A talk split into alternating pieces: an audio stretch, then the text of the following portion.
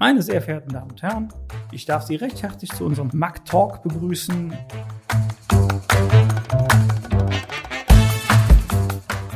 Mein Name ist Sven Stein. Ich bin in Köln aufgehangen bei der Magellan im Solution Consulting, habe da meinen Schwerpunkt in der IT-Security und habe heute ja, die Ehre, Sie durch unseren heutigen Mac Talk durchzuführen mit dem Thema IDA, XDA, was kommt danach, welche Optionen gibt es, was ist das Tierchen überhaupt. Aber dazu haben wir natürlich auch eine Koryphäe von uns eingeladen, nämlich den Kollegen Dennis Mohn, seines Zeichens Experte in diesem Bereich. Aber ähm, ich will gar nicht so weit vorgreifen. Er wird sich jetzt gleich selber kurz vorstellen. Und dann fangen wir mit einem lockeren Gespräch bei gefühlten 25 Grad in unserem wunderschönen Aufnahmestudio an. In diesem Sinne.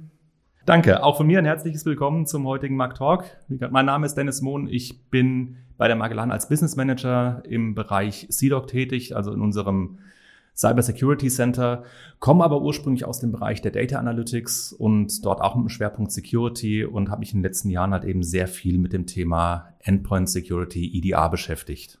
Jetzt hast du mir da schon wieder was davon weggenommen, weil das Thema Endpoint Security zählt ja mit rein.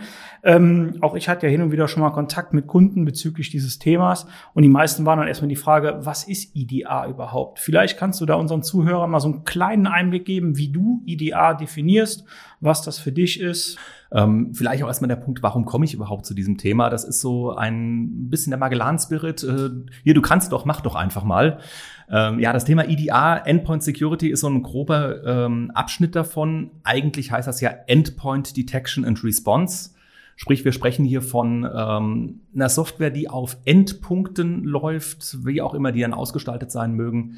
Und der hat eben über die reine Datenerfassung, über die Erkennung von Events die Möglichkeit gibt, auch eine Response zu machen, sprich auch darauf zu reagieren. Das heißt, wir erfassen hier nicht nur Sachen, sondern wir können auch äh, eingreifen, wir können damit Endpoints isolieren, wir können ähm, ja, Schwachpunkte, Angriffe eben auch unterbinden gut Schwachpunkte unterbinden. Eigentlich gibt's ja dafür in dem klassischen Bild zum Beispiel auch eine Firewall. Sprich, wir haben unsere Perimeter Security, dahinter sind unsere Clients, unsere Endpunkte und normalerweise fängt ja schon viel die Firewall ab.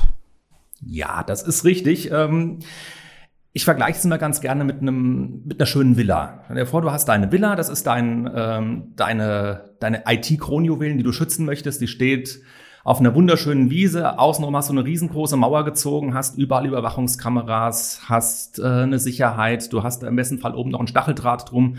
Auf dieses Gelände kommt keiner drauf.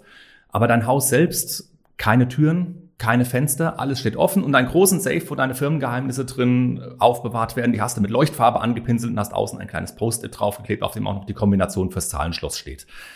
Das ist leider eine Situation, die wir vielleicht nicht so ganz krass, aber in einer ähnlichen Form schon bei vielen Kunden gefunden haben. Das heißt, die verlassen sich sehr stark auf ihre Perimeter-Firewalls, wie du es eben schön gesagt hast. Das ist natürlich ein Punkt, den brauchen wir. Also wir müssen irgendwo eine erste Mauer darum haben. Das ist richtig. Aber dann sollten wir innen, innerhalb unserer IT halt eben auch nicht alle Türen offen stehen lassen. Wir sollten da anfangen, auf Sicherheit zu achten, wo die Daten halt eben entstehen, wo die Sicherheit gebraucht wird. Und die meisten Daten, die wir schützen wollen, die befinden sich eben an unseren Endpunkten, also an Clients, auf Servern, auf Datenbanken, auf Filesystemen. Da müssen wir anfangen. Und da greift eben das Thema IDA an. Würdest du dann sagen, dass ein IDA einen, eine Endpoint Protection ersetzt oder ist es additiv zu sehen? Ja, wir haben ja sowas wie, äh, wie Antivirus, was ja auch eine Art Endpoint Protection ist, haben wir auf den meisten Systemen heutzutage drauf. Also ich kenne eigentlich keinen Kundenumfeld mehr, was ohne in einer wie auch immer gearteten Virenschutz auskommt. Sollte man nicht machen, machen die wenigsten. Es geht in die gleiche Richtung. Es kann ein Ersatz dafür sein, es kann aber auch eine Ergänzung dafür sein, je nachdem, wie man das Ganze thematisch oder auch inhaltlich aufstellt. Ähm, es geht aber halt eben viel über diese reine Protection hinaus. Das heißt, ein modernes IDA, das verbindet den Virenschutz, also ein Signaturscan, ein Heuristikscan, eine Verhaltensanalyse auf einem Endpunkt mit den Möglichkeiten eben auch weiteres Verhalten, was in den klassischen Antivirus eigentlich nicht interessiert, ähm, zu überwachen. Also auch Dinge wie, welche Prozesse laufen gerade auf einem Endpunkt, mit welchen weiteren Geräten spricht mein System gerade, welche Daten fließen hier von A nach B, was macht denn mein Anwender gerade tut der Dinge, die er normalerweise nicht tut. Das sind alles Sachen, die so den typischen äh, Endpoint Protection, den typischen Antivirus nicht interessieren. Ja, du hast ja gerade eben schon gesagt, ähm, dass die klassischen AV-Systeme das ja gar nicht so mit beobachten, was der User alles macht und so weiter. Da gibt's ja auch in dem Augenblick die, ich sag mal, neuen Wilden, die Next Generation AV-Lösung, die halt dementsprechend da auch was mitbringt und in Kombination mit IDA arbeitet. Aber wird die denn dann überflüssig? Brauchen wir den Schutz, den, die wirkliche Protection auf dem System noch, wo aktiv was, ich sag mal so, weggegrätscht wird? Oder ist tatsächlich durch die Detection und die daraus entstehenden vielleicht Reaktionen ähm, ja auch schon ein, das, das entsprechende Sicherheitsniveau gegeben? Also normalerweise verwenden die Kunden ein EDA-System ja in der Kombination. Ich habe eine Protection, ich habe eine Detection, das gehört ja alles mit zusammen, weil wenn ich was nicht detektiere, kann ich natürlich auch davor nicht schützen. Das heißt, äh, es wird nicht obsolet nach Viren oder nach ähnlichen ähm, Bedrohungen auf dem Endpunkt zu suchen. Das integrieren die normalen EDA-Systeme, die wir heutzutage im Einsatz haben, ja natürlich auch. Der große Unterschied dabei ist aber halt eben, dass äh, der typische Antivirus, der ist geräteindividuell. Das heißt, ich habe auf meinem Endpunkt ein System laufen, das überprüft, kommt hier irgendeine Art maliziösem Code an, der versucht, Dinge zu tun, die er nicht tun darf. Entweder über die klassische Methode einer Signatur oder eben über die moderneren Methoden von Verhaltensanalysen, von Heuristiken. Ruft er irgendwelche potenziellen Command-and-Control-Server an, versucht der Schadcode nachzuladen, wie auch immer. Das prüfen diese Systeme ja auch. Aber die prüfen das für einen Endpunkt. Interessant wird's jetzt in der modernen äh, Angreiferwelt, da wird das nicht mehr klassisch so gemacht. Da versucht ein Angreifer nicht sofort, sich auf einem System zu manifestieren und dann wird massenweise Code nachgeladen, sondern die ganzen Angreifer, die fahren diese sogenannten Low-and-Slow-Attacken. Die kommen auf ein System und dann ist der Code so ausgelegt, dass der anfängt, sich erstmal langsam innerhalb des äh, Umfelds, in dem er jetzt gerade tätig ist, zu verbreiten. Und das wird sehr schwierig, das Ganze mit einem klassischen und auch mit einem Next-Gen-Antivirus zu erkennen, weil das Verhalten möglicherweise so schmal ist und so unterm Radar fliegt, dass das gar nicht erkannt werden kann. Und da kommt das äh, IDA-System eben ins Spiel, weil das in der Regel nicht mehr nur auf einem System analysiert, sondern die gesamten Systeme betrachtet. Das heißt, hier kommen wir in dieses Schlagwort der Cross-Machine Correlation. Hier werden Verhalten auf verschiedenen Systemen oder auch die Kommunikation zwischen verschiedenen Systemen analysiert und eben daraus ein Angriffsmuster erkannt. Aber gut, das waren jetzt jede Menge Features, die auf diesem System mitlaufen und so weiter. Wie sieht das denn jetzt aus? Wenn ich mir jetzt vorstelle, ich wäre jetzt Admin, ich kenne meinen klassischen AV, ich möchte jetzt keinen Namen nennen, aber einen klassischen AV, der braucht regelmäßig einiges an, an, an, an Leistung, an Last von dem System. Ähm, die neuen Next Generation AV sind da ja schon besser geworden. Wie viel Leistung muss ich um meine Systeme, wenn ich jetzt Server, wir haben ja noch gar nicht darüber gesprochen, wo das überhaupt installiert werden kann. Aber wenn ich mir jetzt überlege, ich hätte das auf einem Terminal-Server und würde von da die Informationen ziehen, ähm, brauche ich jetzt eine größere Terminal-Server-Farm? Brauche ich eine neue Internetanbindung? Auch gerade vor dem Hintergrund des Homeoffice, wenn alle User ihre Daten zu mir schicken. Ähm, wie sieht denn das dann da mit den Anforderungen überhaupt aus? Weil all die ganzen Features, die jetzt genannt wurden, die ganzen Log-Correlation, die ganzen Informationen von dem Client, ähm, das sind ja auch Daten, die A verarbeitet werden müssen und B auch übertragen werden müssen. Ja, das ist richtig. Also wir kommen um eine Zentralkomponente, die das Ganze steuert und die die ganze Korrelation eben übernimmt, da nicht drum herum. Und es ist richtig, das ist meistens auch, ähm, muss in den alten Worten so sagen, ein ganz schönes Stück Blech, was man da sich irgendwo entweder ins Rechenzentrum oder in die Cloud stellen muss. Wir sprechen hier von von KI-Modellen, von maschinellem Lernen, das eben anfängt, die ganzen Daten, die innerhalb der Umgebung dann nachher gesammelt werden, äh, zu analysieren, zusammenzuführen, Datenpunkte miteinander zu vergleichen, in Relation zu setzen. Das geht nicht ohne eine gewisse Rechenleistung, das ist richtig. Das ist so ein bisschen der Schritt zurück, dass man gesagt hat, man geht von diesen Zentralstrukturen äh, auf alles läuft auf dem Endpunkt ähm, wieder zurück zu, ich habe was Gewisses, was eben meine ganze Umgebung zentral betrachtet. Aber das Problem dabei ist ja eben auch, dass wir, wenn wir das Ganze nur noch auf den Endpunkt haben und uns rein darauf verlassen, dass der uns meldet, hallo, hier ist irgendwas. Was wäre denn, wenn ein Code irgendwo auf den Endpunkt kommt und das Erste, was der macht, ist, ich trenne dich jetzt vom Netz? Dann findet der nichts mehr. Aber ich habe zumindest diesen ein, dieses Einfallstor, das erste Nachladen von Code möglicherweise in meiner zentralen Infrastruktur noch mitbekommen. Das kriege ich nicht mehr mit, wenn der Endpunkt vom Netz weg ist. Also brauche ich eine gewisse zentrale Analyseinstanz, die mir das Ganze nachher natürlich anzeigen kann. Aber die, die, die Leistung auf dem eigentlichen Endpoint, auf dem, bei dem User-Endpoint ist jetzt noch human oder? Die ist in den meisten Fällen sogar geringer als ja etwas stärkere NGAV-Lösung, die wir irgendwo laufen haben, weil die muss ja die ganzen Analysen wirklich auf dem Endpunkt fahren. Das heißt, die Auslastung, gerade weil du vorhin das Thema Terminal-Server angesprochen hast, muss ja wirklich auf äh, jeden am besten noch Promillepunkt von äh, CPU-Leistung ankommt, die wir dann möglicherweise für andere Anwendungen zur Verfügung haben, da ist das relativ freundlich dafür. Also die Rechenleistung wird vom Endpunkt weggezogen und wird in eine Zentralinstanz verlagert, die nachher eben diese ganzen Korrelationen für mich vornimmt. So, das bedeutet also, wir haben zum einen eine geringere Last auf dem Endpoint im Vergleich zu einer traditionellen Virenscanner-Lösung, haben aber deutlich mehr Informationen und diese Informationen werden aber nicht auf dem Client verarbeitet, sondern an einer zentralen Stelle, sei es jetzt on-prem bei mir im RZ oder aber in der Cloud. Und äh, da passiert dann in dem Augenblick die ganze Magie. Jetzt sind wir in Deutschland und das Thema Cloud hat zwar deutlich mehr Aufwind genommen, aber das, was man halt so hört und sieht, ähm, dementsprechend das Thema Cloud ist ja trotzdem noch ein, ein, ein, ein wichtiges Thema, gerade vor dem Hintergrund, äh, wenn ich mir überlege, dass ich da alle meine Daten vom Endpoint, also vom Endpunkt hinschicke. Und ähm, die Anwendungen oder die, die, die, die, die, die Hersteller ähm, ja, wie sind da deine Erfahrungen? Gibt's alles on-prem? Gibt's das nur in der Cloud? Was ist am, gibt's da irgendwelche Empfehlungen? Oder ja, wie ist da der Wenn du mit dem Kunden sprichst, was will der haben? Ja, das Wichtigste haben eigentlich die Hersteller mittlerweile verstanden, zumindest die, die am Markt noch tätig sind. Es gibt ja überall dieses berühmte German Feature. Und das haben die Hersteller sich tatsächlich sehr stark auf die Fahnen geschrieben. Wenn ich dort Daten in die Cloud schiebe, garantieren mir mittlerweile die großen namhaften Hersteller alle, dass die Daten tatsächlich in einem deutschen Rechenzentrum bleiben, in der deutschen Cloud, dass sie im deutschen Rechtsraum sind. Da können wir auch von Patriot Act und von sonstigen Dingen sprechen.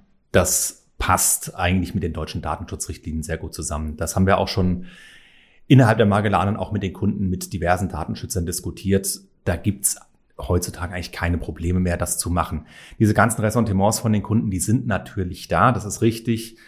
Ähm, es gibt auch die Möglichkeit, sowas in einer Hybrid Cloud zu fahren oder Private Cloud, wie auch immer man das nennen mag. Ich miete mir meinen eigenen RZ-Space an, der irgendwo in der Cloud liegt und habe dann darauf meine Systeme laufen. Also es ist ein, es ist ein Hybridmodelle, es können klassische On-Prem-Modelle sein. Was natürlich klar sein muss, ist, dass diese Systeme alle tagesaktuelle Daten brauchen, gerade was Informationen über äh, Threat Intelligence angeht, sprich, wo sind neue Angriffsvektoren, habe ich für meine äh, Antiviren-Komponente, die in dem IDA drin ist, äh, aktuelle Signaturen habe ich Informationen darüber, wo sind eventuell neue Informationen bekannt geworden, welche Zusammenhänge könnten auf einen Angriff hindeuten. Das muss aktuell gehalten werden. Das heißt, eine gewisse Online-Anbindung brauche ich. Wir kennen das gerade äh, aus unserem Kontext heraus. Es gibt auch diese berühmte Anforderung, wir machen etwas On-Prem Air Gap. Das ist so die, eines der Schlagworte, das ganz gerne äh, vor allem in Deutschland verwendet wird. Das ist in diesem Kontext schwierig, das ist richtig. Es funktioniert auch, aber es ist schwer. Das, äh, ja, das unterschreibe ich soweit. Natürlich ist das eine gewisse Herausforderung. Ähm, aber ja, die eine oder andere andere Forderung gibt es dafür ja leider auch. Nichtsdestotrotz ist ja die Frage, ähm, ich habe jetzt meine Daten und die Daten können woher kommen. Also wie gesagt, wir haben jetzt die ganze Zeit über Endpoint gesprochen. Ähm, viele ich auch zum Beispiel habe ja zu Hause auch noch ein Tablet, wo ich zum Beispiel beim Kunden in der Remote Session, wenn ich im Homeoffice bin und man irgendwas ihm erklären möchte und man mit Paint an die Grenzen stößt, nehme ich halt mein Tablet, hole einen Stift raus, fange es an aufzumalen und so weiter. Sprich, da habe ich ja auch Daten drauf. Bei dieser, bei, bei, bei der AV-Lösung weiß ich, das ist meine Serverumgebung, das ist eventuell auch, das ist mein, mein Endpunkt, aber kann ich denn mit IDA mehr wie nur meine normalen Notebook, meinen normalen Server schützen? Gibt es da noch andere Optionen? Was zählt alles dazu an den Daten? Also Endpunkt ist in dem Kontext tatsächlich alles, was Daten verarbeiten kann, an, mit dem ich interagiere als Benutzer. Das kann mein Desktop-PC auf der Arbeit sein, das kann mein Laptop sein, den ich entweder im Büro oder aus dem Mobile Office heraus verwende. Das kann mein Mobile Device sein, sei es ein Smartphone, sei es ein Tablet. Alle großen Hersteller haben mittlerweile Möglichkeiten, von all diesen Geräten eben die Daten zu erfassen und sie auch auf die individuelle Umgebung, auf der wir jetzt uns da gerade bewegen, halt äh, zu untersuchen die Angriffsvektoren auf einem iOS-Device, das ich als äh, Mobilgerät in meiner Tasche mit mir rumtrage, sind andere als die, die ich auf einem äh, Windows-Server in meinem Rechenzentrum habe und die sind wiederum andere als äh, auf meinem Linux-Laptop, der mein normales Arbeitsdevice ist. Aber das können die Hersteller heute, die haben verschiedenste Methoden dafür, sei es mit einem wirklich nativen Client, der auf den Endpunkten darauf arbeitet, bei einigen Devices geht das natürlich schwieriger. Da gibt es aber dann auch Möglichkeiten, das Ganze über den Datenverkehr ähm, abzugreifen. Natürlich komme ich dann nicht mehr auf Prozessebene herunter, aber gerade das ist bei vielen Smart Devices ja natürlich schwierig möglich. Jetzt springe ich noch mal gerade einen Augenblick zurück. Du hast jetzt gerade eben gesagt, wir haben quasi einmal das komplette Portfolio an digitalen Geräten dabei. Ähm, hattet ihr denn da schon mal irgendwie Herausforderungen beim Kunden? Als ihr dann gesagt habt, pass auf, wir kriegen die Daten vom Server, wir kriegen die Daten vom Endpoint, wir kriegen die Daten von deinem Telefon, von da, von der Cloud, von hier und da, ähm, wie das da so mit Betriebsrat und so der gläserne User und sowas aussieht. Gab es da schon regelmäßig Rückfragen? Gab es dafür eine Lösung?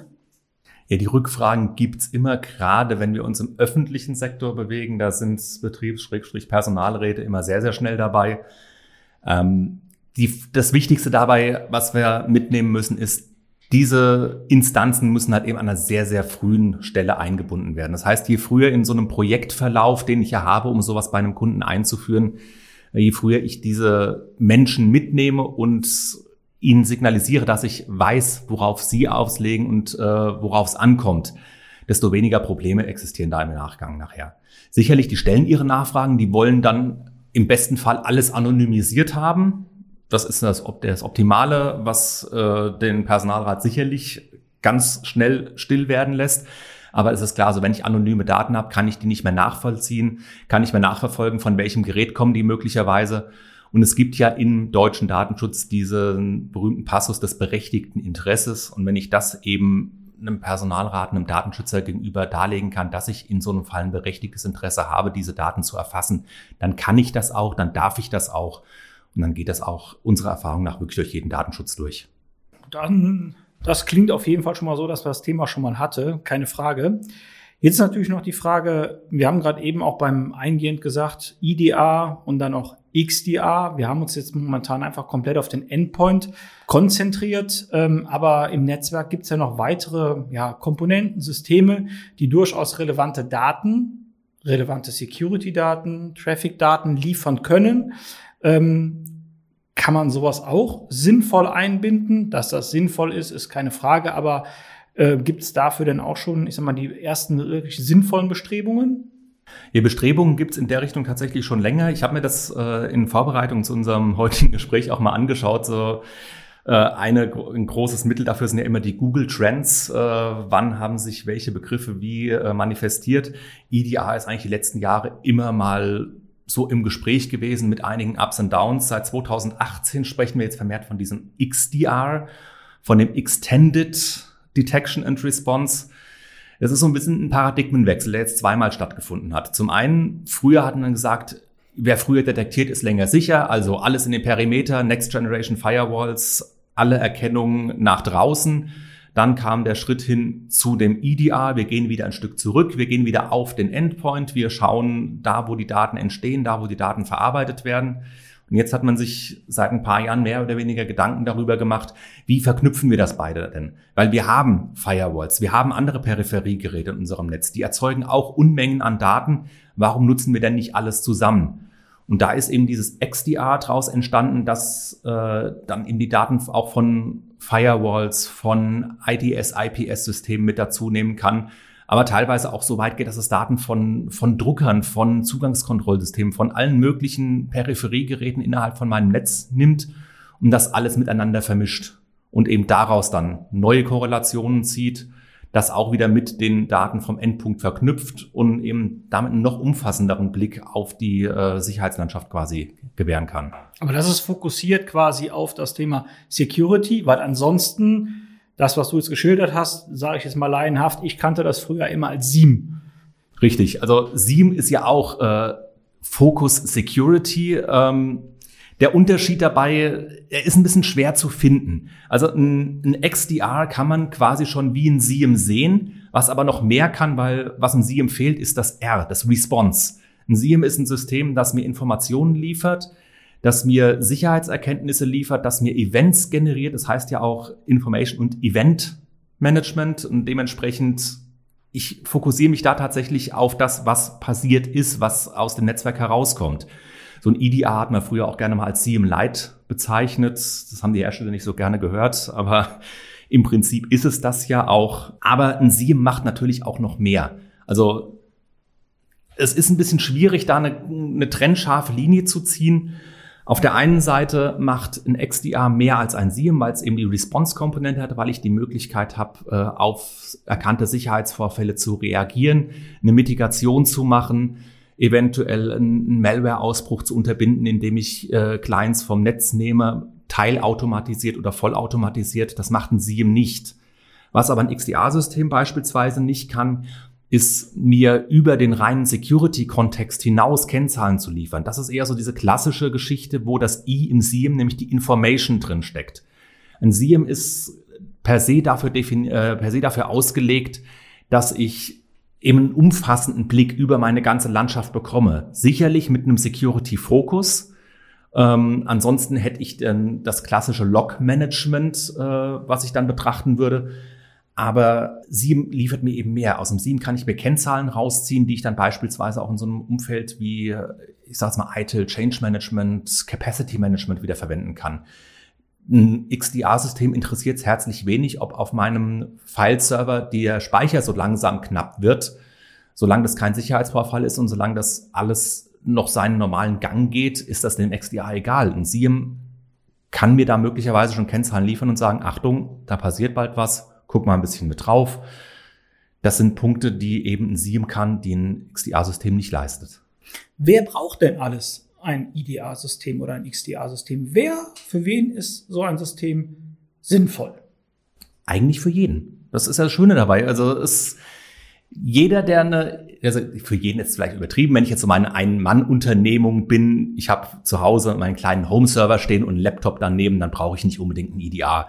Ich muss meine Systeme absichern, das ist klar. Ich sollte das auch nicht ähm, an meine Fritzbox anschließen, alles offen ins Internet, am besten äh, DMZ, alles wird direkt weitergeleitet.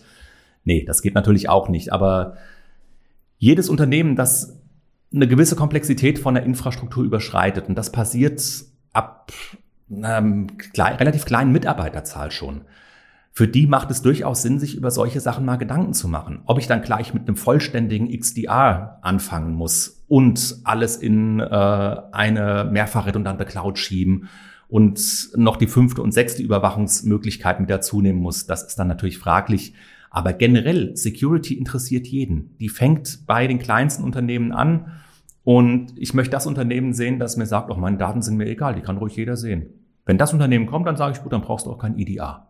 Gut, das heißt, wir haben jetzt rein theoretisch gehört, dass nahezu jedes Unternehmen einen ja, Mehrwert vom IDA hat, rein theoretisch. Jetzt die wichtigste Frage, wie viel Aufwand ist das? Weil wir haben jetzt gehört, wir haben auf allen Endpoints haben wir einen Client, die schicken die Daten dahin, wir müssen das mal, wir müssen, wir kommen von Netzwerksystemen, bekommen wir Daten. Wie viel Aufwand ist das für den Administrator? Weil die sind ja heute alle extremst eingebunden. Und ähm, ja, wenn Sie darauf die Antwort hören wollen, dann habe ich jetzt einen hervorragenden Cliffhanger für Sie vorbereitet. Denn das gibt's in unserem nächsten Mac Talk. Ähm, da werden wir dann auch ein bisschen was mehr noch über Sieben sprechen. Vielleicht fällt auch das nächste Buzzword wie SOA. Also dementsprechend, wenn es Ihnen bisher gefallen hat, das Thema für Sie doch Wiedererkennungswert hat, Informationen dabei sind, würden wir uns auf jeden Fall freuen, wenn Sie beim nächsten Mal wieder ja, mit dabei sind, bei der Autofahrt, bei der Zugfahrt, im Flieger, auf der Toilette. Wer weiß, wo Sie Ihre Podcasts genießen. In diesem Sinne verabschieden wir uns recht herzlich. Dennis. Bis zum nächsten Mal. Vielen, vielen Dank. Bis zum nächsten Mal. Dankeschön.